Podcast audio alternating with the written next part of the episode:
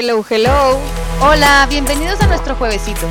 Nuestra opinión sobre temas reales. Un podcast con Andrea García y Alba Sordo. Te queremos compartir todas nuestras reflexiones, conversaciones, pláticas y cosas que nos hubiera gustado que nos platicaran en español. Sírvete tu copita de vino y acompáñanos todos los jueves. Comenzamos.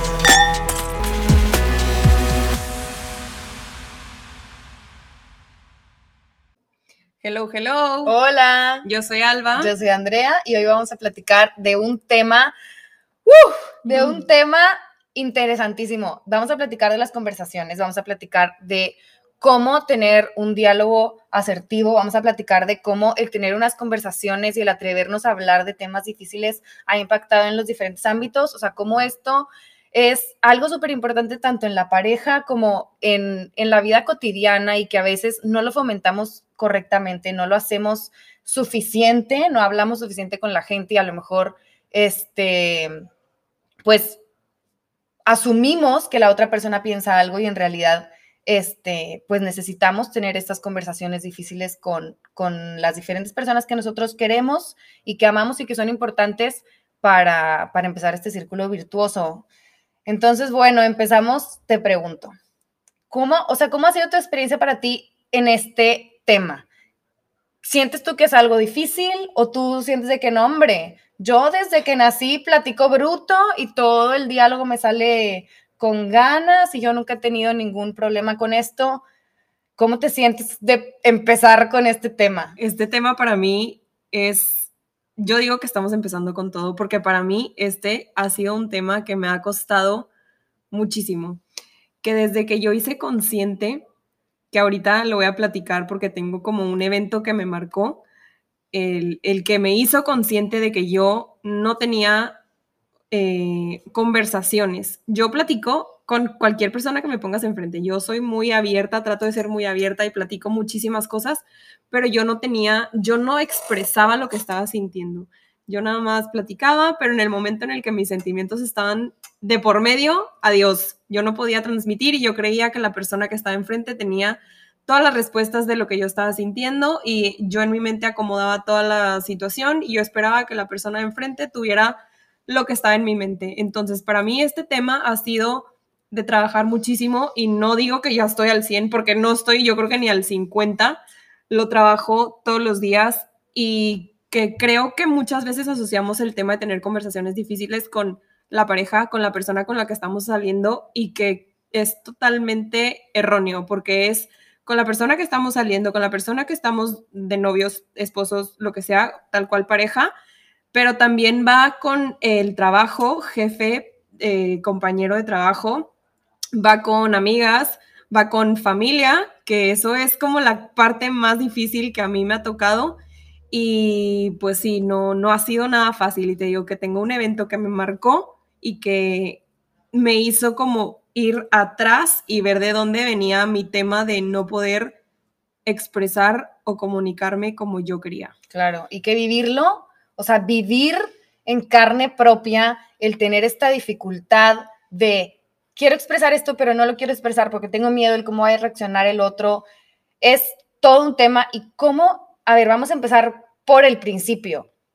¿Qué es una conversación? ¿De qué tipo de conversación estamos hablando? O sea, como tú dijiste, estamos hablando de la plática que te avientas con Cheves, estamos hablando de las conversaciones en donde ni es conversación porque llegas y ya pensando que tú tienes la razón y vas con todo a defender tu punto de vista, o estamos hablando de las conversaciones en donde el otro te dice y tú dices, asientes y dices sí o no. Ok, o, está perfecto. ¿O qué tipo de conversaciones son de las que estamos hablando? Entonces, bueno, obviamente que las conversaciones deben y son de dos personas. Entonces, de ahí parte todo.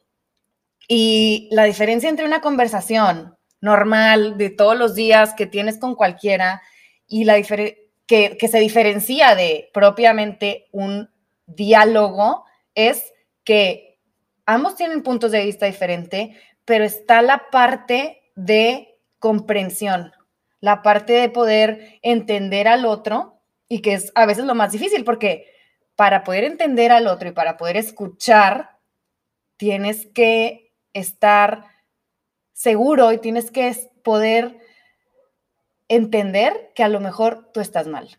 Sí, justo yo me considero una persona que puede escuchar y que, que va a estar ahí siempre para escucharte. Y eso siempre lo he podido hacer y encontré, ya saben, que como les dije en el piloto, soy una persona que lee quotes y que asocia todo con quotes. Entonces yo cuando, cuando, cuando supimos que este iba a ser nuestro primer capítulo, traje esta frase que literal no es una quote, sino es un tweet que vi que decía, yo creía que la comunicación era la base de todo, pero al final es la comprensión, porque puedes decir todo lo que quieras, pero si alguien no está dispuesto a entender, seguirá siendo un caos. Yo estaba dispuesta a entender y a comprender todo. Yo entendía todo lo que me decían, pero decía, pobrecita la persona que está enfrente de mí. Lo único que va a recibir de mí es un ok, un sí o un no. No iba a saber por qué estaba diciendo que sí, no iba a saber por qué estaba diciendo que ok y no iba a saber por qué le estaba diciendo que no. No había explicación alguna, nada más era un sí, no, ok. Pero yo estaba comprendiendo absolutamente todo lo que me estaban diciendo. Claro, y que justo, y yo soy al revés. O sea, a mí me pasa que yo soy la que llega y la lengua no se le para y el otro quiere decir algo y yo soy muy atropellada. O sea, yo cuando la otra persona está hablando, lo atropello de que, no, pero es que fíjate que acabo de leer esto y esto y esto y acabo de darme cuenta de tal, tal, tal. Entonces, fíjate, nada más razona y entonces, tal, o sea, date cuenta que esto y esto y esto. Entonces yo vengo de, de unas pláticas en donde yo venía para convencer al otro. Y entonces, qué interesante, porque yo lo que tengo que trabajar es justo esa parte, o sea, la parte de, de yo ser el receptor, ¿verdad? O sea, de yo recibir la información y escuchar y comprender y perderle el miedo a estar mal, perderle el miedo a, a ver, por más que tú leas y lo que sea, a lo mejor el otro tiene un punto de vista que es importante, que vale la pena, que, que es razonable y que tú no lo estás tomando en cuenta y entonces no vas a poder llegar a la síntesis de las dos ideas porque solamente estás tomando una parte. Y que lo vemos un chorro con los políticos. A ver, llegan teniendo la razón y se van creyendo que también tienen la razón convenciendo al otro. Y pasa en todo, en las comidas familiares, en los juevesitos.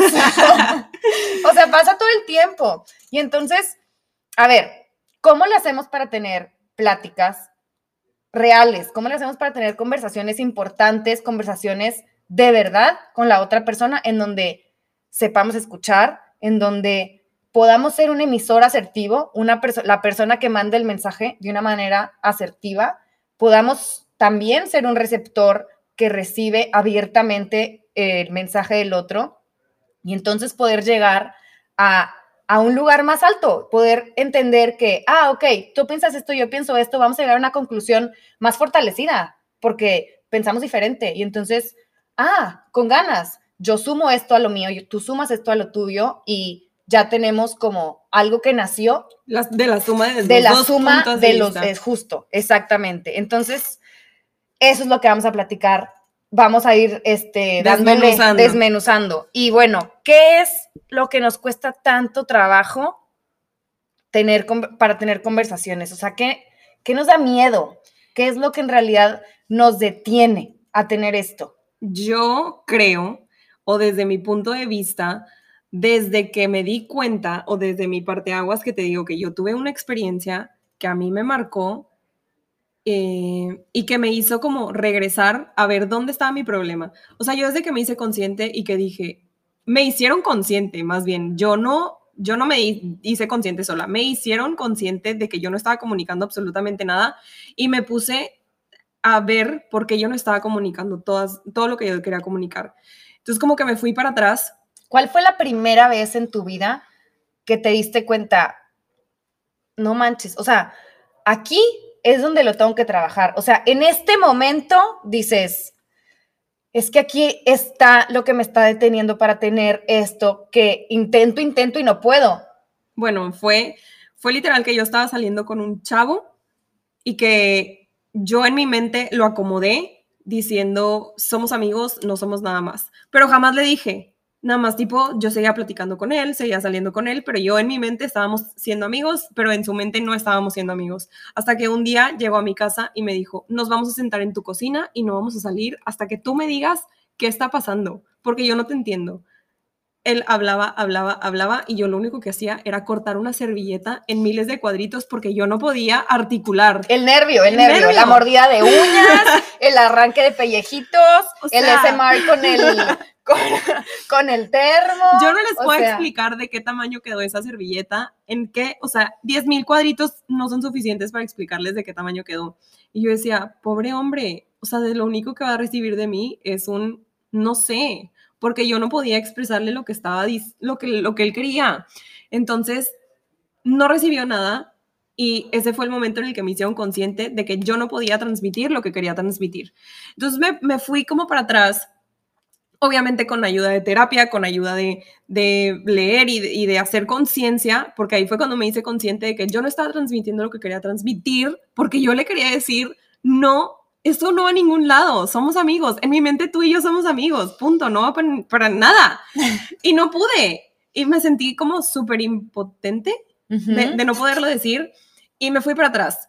Y llegué a que cuando yo en mi casa quería transmitir alguna emoción, algún sentimiento, algún pensamiento, pues realmente mi papá me decía que no estaba bien lo que yo estaba diciendo, lo que yo estaba sintiendo, entonces como que se invalidaba mi, mi sentimiento. Entonces lo único, yo decía, ay, es que yo me siento triste de ver esta noticia. No, no te sientas triste porque... Ah, pues ya se me quitó. ah, ya no estoy triste. Perfecto, estoy feliz de ver esta noticia. Entonces yo dejé, como que esa parte de mí se empezó a, guardar la empecé a guardar, la empecé a guardar y dejé de sentir lo que yo sentía por miedo a que me dijeran que no estaba bien. Entonces, cuando empiezo a trabajar esta parte, llegué a la conclusión de que yo no estaba compartiendo lo que realmente sentía. Y en la oficina era lo mismo. O sea, ¿cómo estás con la carga de trabajo? ¿Te puedo dar más? Va más para allá. Sí, está perfecto. Yo salía a las 8 de la noche de la oficina porque yo decía que sí y que sí y que sí, en lugar de decir, pausa, ya no puedo más. Entonces empecé a hacer conciencia de todo esto, empecé a trabajarlo y, y el empezar a ponerlo en práctica, de decir, híjole, la verdad es que ya no puedo recibir un, pendiente más porque ya estoy full. Eh, es como ha sido la parte más difícil de todo eso, de regresar. Primero regresar, ver dónde estuvo el problema. Ah, me da miedo que piensen que lo que piensen los demás de mis sentimientos. Ok, regrésate ahora ponlo en práctica. A la más, ponlo en práctica. Saca lo que estás. No, eso, eso para mí ha sido lo más complicado. Y que puede ser, o sea, a lo mejor es de alguien que no te imaginarías que, que saldría. Por ejemplo, yo nunca me imaginaría que tú, que das conferencias y que eres jefa de un área en una empresa acerera, tiene problemas, o sea, le cuesta trabajo ¿sabes? O sea, sí, claro. Es súper, es, o sea, a lo que me refiero, le puede pasar a cualquiera. Ah, y muchísima gente tiene miedo a, creo que el problema de la comunicación siempre va el miedo a qué va a pensar el que me está escuchando. Sí, siempre del lado del, sí, supongo que sí, del lado del, del emisor. Del emisor. Siempre, siempre es así. Y a mí me pasa justo al revés. O sea, yo como emisora, yo digo todo y hablo todo y lo saco y a veces sin importar malamente, sin importar a quién vaya a, herir. o a quién, a ver si no pasa un tren, pero yo voy a decirlo porque lo voy a decir, porque yo lo necesito decir, porque lo traigo atorado en mi garganta, lo que tú quieras. O sea, pero que en conversaciones que son de temas complicados, que obviamente yo no sé todo, pero y que necesito tener con alguien más y que necesito escuchar al otro, es un tema que me ha costado muchísimo porque yo, justo, igual que tú, yo, tanto con mi papá como con mi pareja, he tenido ese tema de, es que siempre me quieres convencer, es que siempre cuando platico contigo termino pensando que estoy mal, que no me escuchas. Y, y pues escúchame, o sea, lo que yo tengo que decir también es valioso, lo que yo tengo que decir también también, pues a lo mejor... Es un punto de vista diferente. un punto de vista diferente y es un punto de vista que si eres una persona que me quieres, pues, ¿por qué no lo escucharías? Pero eso también tiene mucho valor, o sea, necesitas mucho valor para poder estar al frente de una conversación, traer a la mesa un punto de vista que tú crees que es el punto de vista y tener ese diálogo y salir del diálogo perdiendo es, yo traje estas cinco cartas, te las enseño y vamos a llegar a lo mejor a siete cartas, pero las últimas, yo perdí tres porque estas no, yo tenía no tener razón y entonces, pues tienes que tener ese valor para ponerlo. Y, aceptar que a lo mejor estos tres no suman a tus otras. y aceptar tu vulnerabilidad de no sabes todo. Y entonces eres vulnerable y sí, todavía te falta trabajar cosas y sí, todavía tienes muchas cosas que aprender, pero a lo mejor aceptarlo enfrente de la persona a la que tú querías, con la que tú querías verte fuerte, aceptarlo enfrente de la persona con la que es tu compañero, aceptarlo enfrente de la persona que quieres causar admiración en, que casi siempre son tus papás, o hasta en tus amigas. O sea, tener esa vulnerabilidad para decir, ¿sabes qué? Sí, tienes la razón, o sea, yo estaba mal. Sí, claro, claro. Eh, eh, también es todo un tema, o sea, es, tema de los, de, los dos, de los dos lados. Y, y sí, creo que cual, de cualquier lado en el que estemos, y a lo mejor podemos estar flacos de los dos lados, este, hay que, es un tema que hay que ir puliendo y que se pule con la práctica. Sí, 100%. Y creo que el tema de la comunicación o el diálogo siempre lo asociamos como a temas negativos. O sea, a decir cosas de me molesta, me hiere, me pone triste, me, me está pasando esto, pero creo que también hay que ver la parte positiva. Así como es difícil decir la parte negativa, que eso era mi parte que a mí me, se me complicaba, yo podía decir la, la parte positiva bien fácil, pero hay a gente que también le, se le complica decir la parte positiva. Claro. Entonces, es como de dos lados, decir las quejas, las, el buzón de sugerencias, las áreas de oportunidad, pero también está la parte de felicitar, de decir, esto me gusta muchísimo, esto me hace sentir muy bien, esto que hiciste hoy de verdad fue algo que me sorprendió y me gustaría que lo siguieras haciendo y no sé, a lo mejor esa parte también a veces es complicada como comunicarla. Claro, y que también lleva una vulnerabilidad, porque no es tan fácil este, decir, a lo mejor te quiero, que es una palabra muy fuerte, a lo mejor te amo, a lo mejor, como tú dices, felicidades, te admiro, este, hiciste un buen trabajo y que a lo mejor a nosotros nos gustaría que nos lo dijeran más. Ay, es que ¿por qué no me dice que me quiere tanto si es mi primo que tanto adoro? ¿Y por qué no me dice que lo hice bien, si es mi jefe y a él lo que sea, ¿no? Pero pues también en retrospectiva a lo mejor nosotros tampoco decimos tanto, o sea, a lo mejor nosotros no decimos, wow, me encantó, hiciste bruto tal trabajo, wow, este, que pudiste coordinar cierto, cierto algo, wow, que lo que sea. O sea, cosas que tú admiras de la otra persona o sentimientos positivos que tienes hacia las otras personas, también es, un tema el poder decirlos. Y cómo salirnos de esa zona de confort en donde te quedas callada o en donde hablas de más para suprimir lo que traes dentro y poder sacarlo y decir, bueno, o, callarte o decirlo. O sea, eventualmente llegar a ese punto en donde podamos ser unas personas fuertes para enfrentar una conversación, para ponernos ahí y decir, traigo esto, ¿tú qué traes? ¿Cómo nos arreglamos? Y al final creo que el que nosotros lo digamos es, yo ya te lo dije, el como tú lo tomes, pues ya es tu tema. Entonces, cuando yo empecé a ver el, yo lo pongo y tú lo recibes como lo quieras recibir, pues yo, yo ya hice mi parte, ¿no? Te toca a ti. Y algo que a mí, o que bueno, hemos discutido últimamente porque empezamos a leer, bueno, tú ya lo has leído, pero yo empecé a leer el mismo libro porque Andrea me lo recomendó, pero es el de la regla de las 10.000 horas y que creo que va de la mano de todo esto que estamos hablando porque, como dije, yo sigo trabajando este tema porque es muy reciente en el que me hice consciente de que yo no estaba comunicando lo que quería comunicar y como lo quería comunicar, porque a lo mejor lo comunicaba medio que a medias, medio que sí, medio que no, y este, esta teoría o esta regla. Es como, lo he escuchado en varias veces, varias, en varias ocasiones, y haz de cuenta que principalmente habla, lo escuché primero con una metáfora que, se, que era referente al oro y, referente al, conocimiento. Entonces, esta metáfora hablaba de que el conocimiento es como el oro.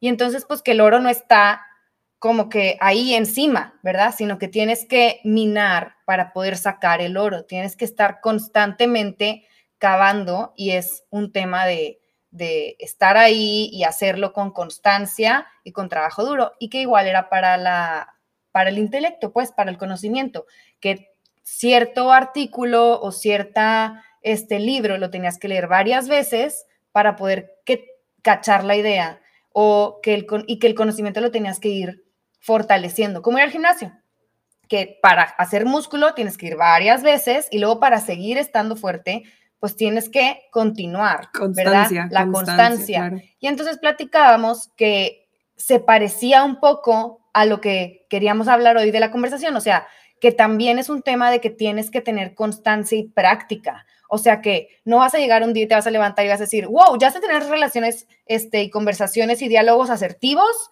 este, a partir de hoy, bruto. O sea, sino que también es algo que hay que minar, que hay que meterle trabajo, que hay que trabajarlo, que, que hay que tenerle constancia, que hay que practicarlo. Y de la práctica venía eso del libro de Malcolm Gladwell, que se lo recomendamos mucho, se llama Outliers. Y Súper este, recomendado, ¿eh? está muy padre. Y ahí habla de las 10.000 horas, de este de cómo cuando la gente llegaba, él, él lo usa en otro contexto, habla del éxito, y entonces habla de cómo al analizar el éxito, cuando te das cuenta que alguien es exitoso y que ya tiene admiradores o gente que, que está atrás de ellos, es cuando llegaban a tener 10.000 horas de práctica.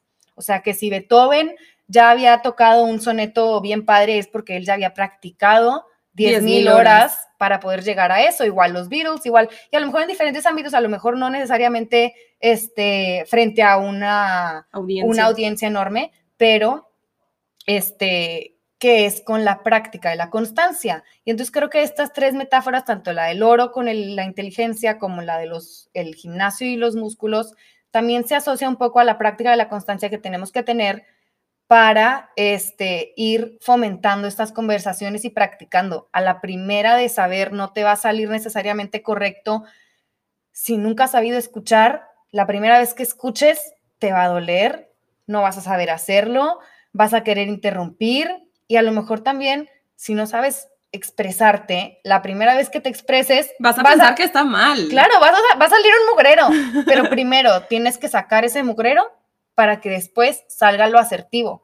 A ver, es como cuando traes, tienes la coladera tapada. Tiene que salir el mugrero para que salga el agua limpia. Igual es con, con la voz, igual es con el diálogo. Primero tienes que sacar todo el mugrero y ya cuando saques todo el mugrero, va a salir lo que quieres que salga. Va a salir lo que quieres que salga y es con la práctica, haciéndolo y haciéndolo y haciéndolo y poquito a poquito y como todo en la vida. O sea, nadie aprendió a hacer cualquier cosa de la noche a la mañana. Justo, y creo que haciendo referencia a eso de las 10.000 horas, creo que no estoy cerca ni de las 1.000, pero sí he sido muy consciente en aplicarlo, tanto con mis amigas, con mi familia, con mis, eh, con mi jefe, con X chavo, que es algo que quiero transmitirle algo, trato de aplicarlo siempre desde la conciencia, de decir, ¿qué es lo que quiero transmitir? ¿Qué es lo que quiero en esta conversación? ¿A qué quiero llegar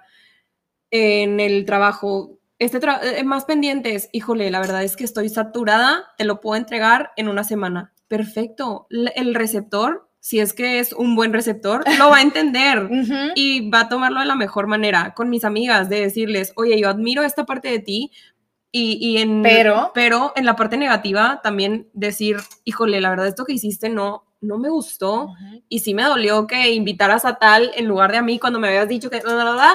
Y, y en la parte de la familia, creo que esa, esa ha sido mi parte más complicada, el decir, híjole, esto me está doliendo o la verdad es que a mí me gusta. Yo pienso de esta forma y ustedes piensan de esta, pero pues cada quien tiene su punto de vista.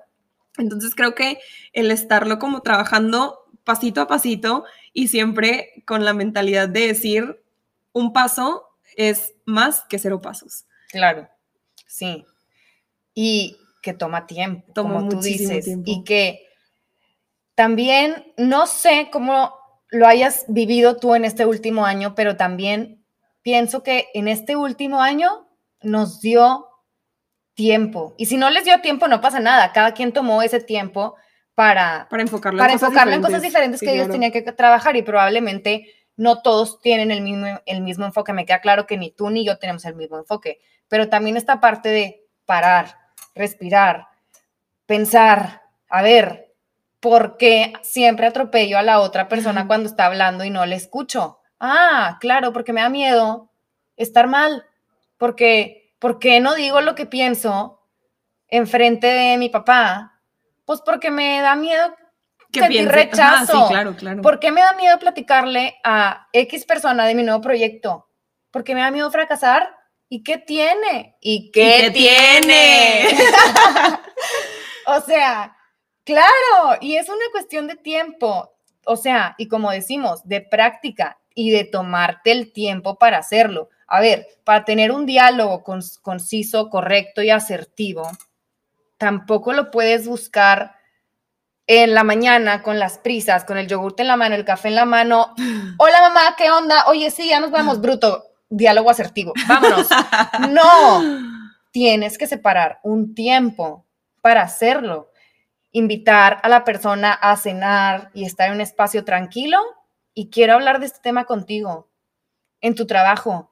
En pendiente 1, pendiente 2, Excel 1, Excel 2, no va a jalar. A ver, hay que sentarnos, te tengo que hablar de esto porque yo estoy sintiendo esto, tengo una carga excesiva de trabajo, o yo estoy haciendo esto, me gustaría tener un aumento, o, O me gustaría, tengo tanto tiempo libre, ¿en qué más puedo ayudar? claro, También como es decir no puedo, también es decir sí puedo, ¿en qué más puedo ayudar? Y no sé cómo veas tú que a lo mejor lo estamos enfocando mucho en el tema presencial, pero también yo estoy convencida de que ahorita se presta mucho a que muchos de estos temas se toquen por redes sociales. 100%. Que te mando el voice note y te mando sí, no, rápido. Y ya quedó, esa fue mi conversación asertiva y espero que estés sintiendo lo mismo que yo siento. ¿Qué piensas de eso? ¿Cómo crees que se fue? O sea, ¿crees que en este año que tuvimos tiempo para conversar, conversar o no con las personas que estuvieron en nuestra casa y no tuvimos el tiempo de estar presencialmente con las personas que estaban afuera y ahora que ya abrieron otra vez todo, pues a ver cómo le hacemos? Pero ese es otro tema. Pero ¿crees que se ha visto un poco como mermado esta parte de, del diálogo o de las conversaciones? Claro, claro, es más fácil mandarte un mensaje de decir, oye, estábamos saliendo, pero ya no quiero salir contigo. Que te vaya súper bien, aquí ando para cualquier cosa. A decírtelo de frente y decir, oye, híjole, la verdad es que me la pasé súper bien contigo, pero me gustaría que cada quien se vaya por, por su lado y nuestras, nuestras opiniones pues no son las mismas. Obviamente es mucho más fácil mandar un mensaje y que a lo mejor en este punto se pudiera llegar a confundir el estaba todo por mensajes o por WhatsApps o por, Por escrito. por escrito a que sea presencial. Entonces yo, yo pensaría que ahora debemos regresar a que la vida no es un mensaje, la vida no es hablar por, por WhatsApp y el estar, el ser amigos no es estar en un grupo de WhatsApp, el ser Sin contestar. sin contestar no es, o sea, sí, claro, el ser familia no es estar en un grupo de WhatsApp tampoco. Implica muchísimo más que estar en una conexión que, que, que todo. O sea, Claro. hay que ser presentes, hay que estar en las buenas, hay que estar en las malas, hay que saber felicitar, hay que saber estar cuando el fracaso de la otra persona, pues frac- el fracaso tal cual, Ajá. hay que estar presentes. Y creo que esa es la parte que hay que re- retomar después de todo esto que pasó, porque al final, pues, pues no somos una conexión, no somos un celular, no somos un Instagram, no somos un TikTok, no somos un perfil, somos personas. Claro.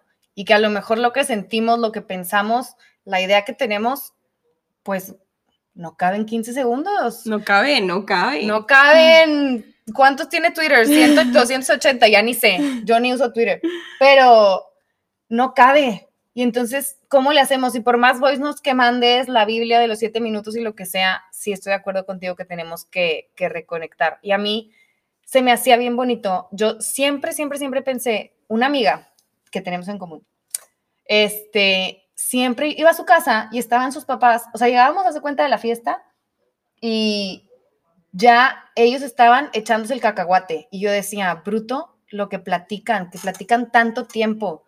Entonces, creo que tenemos que empezar a tener mejores conversaciones, creo que tenemos que empezar a trabajarlo, a pensarlo, a cultivarlo y pues practicarlo para poder tener lo que buscamos en una conversación, para poder ser un buen receptor, un buen emisor y poder llegar a lo que buscamos, que al final de cuentas es unas mejores relaciones.